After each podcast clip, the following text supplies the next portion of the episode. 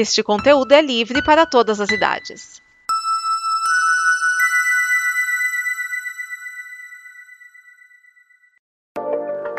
E aí galera, tudo tranquilo? Tudo de boas?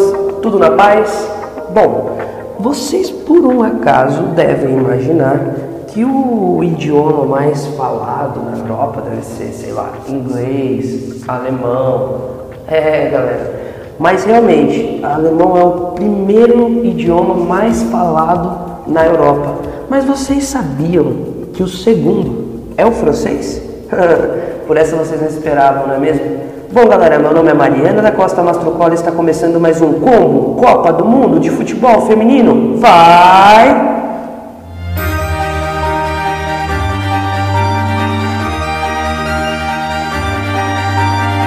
Olá, meu nome é Sara e está começando o Combo Copa Feminina, o seu diário da Copa do Mundo FIFA 2019.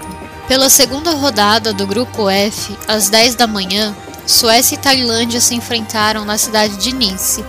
As suecas garantiram a classificação para as oitavas ao golearem as tailandesas por 5 a 1.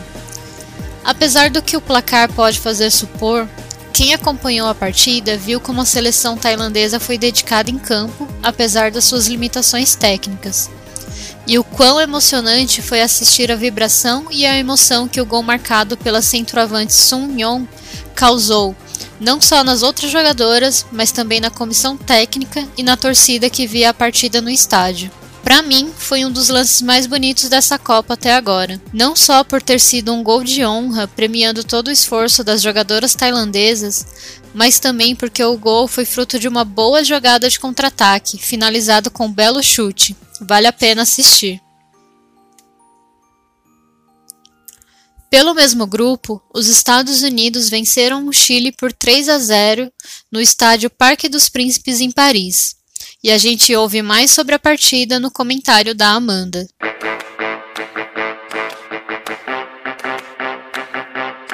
Os Estados Unidos entraram mais uma vez em campo para decidir a classificação para as oitavas de final da Copa do Mundo Feminina. E sem surpresa nenhuma, né? A seleção americana garantiu essa classificação.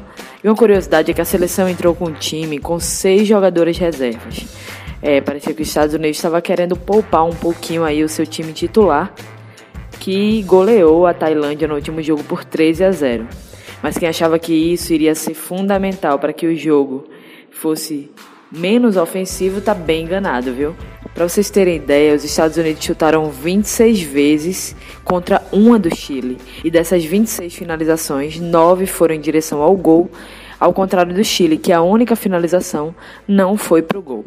Foram 72% de posse de bola da equipe americana contra 28% da chilena. Mas o Chile tinha um grande fator que foi primordial para a equipe e para o resultado do jogo.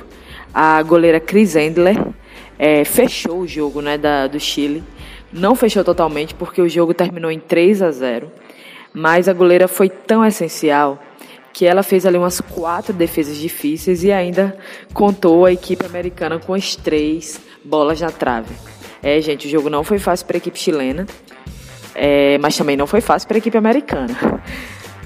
Um curioso detalhe também é que teve um embate ali entre a Chris Endler e a Price, jogadora americana, que por diversas vezes tentou finalizar para o gol e encontrou a goleira em boa fase. E é isso aí, num grande jogo da equipe americana mais uma vez, que se mostrou totalmente ofensiva, buscando propor as jogadas. A Kali Lloyd fez um gol, né, marcou um gol e perdeu um gol também no pênalti, bateu para fora mas uma grande estrela aí da equipe americana. E foi nesse ritmo que os Estados Unidos garantiram a oitava vaga para as oitavas de final. Não esquecendo que a equipe americana já detém três títulos de Copa do Mundo e chega aí como favorita, favoritaça na próxima fase, principalmente com esses dois grandes jogos que fez na primeira fase. Né? Ainda tem o terceiro contra a Suécia. Vale lembrar que a Suécia foi uma pedrinha né, no sapato na última Olimpíada para os Estados Unidos, acabou eliminando a seleção americana nos pênaltis e foi também alvo de críticas na época pela goleira é, Rupsolo, né, a grande estrela americana. E vamos para as curiosidades. Os Estados Unidos ficaram sem sofrer gol em sete dos seus últimos oito jogos da Copa do Mundo Feminina. Eles só sofreram apenas dois durante esse período e marcaram 27 em resposta.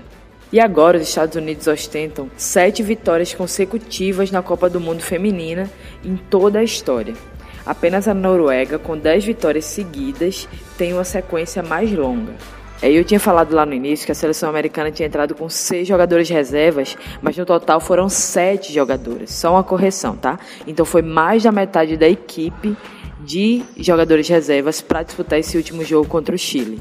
E essa foi mais uma colaboração minha, Amanda Porfírio, para Combo Conteúdo. A gente se encontra na próxima. Até lá!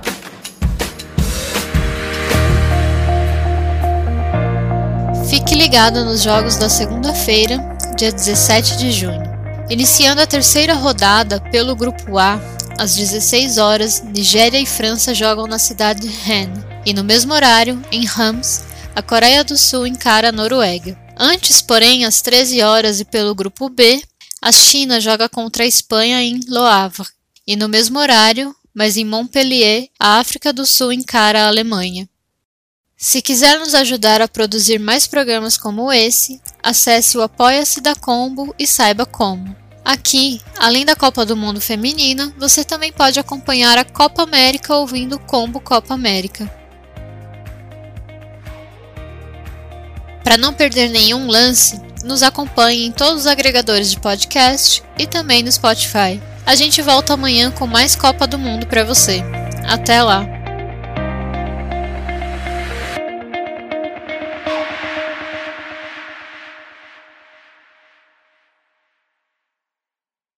Esta é uma produção da Combo. Confira todo o conteúdo do amanhã em nosso site comboconteúdo.com.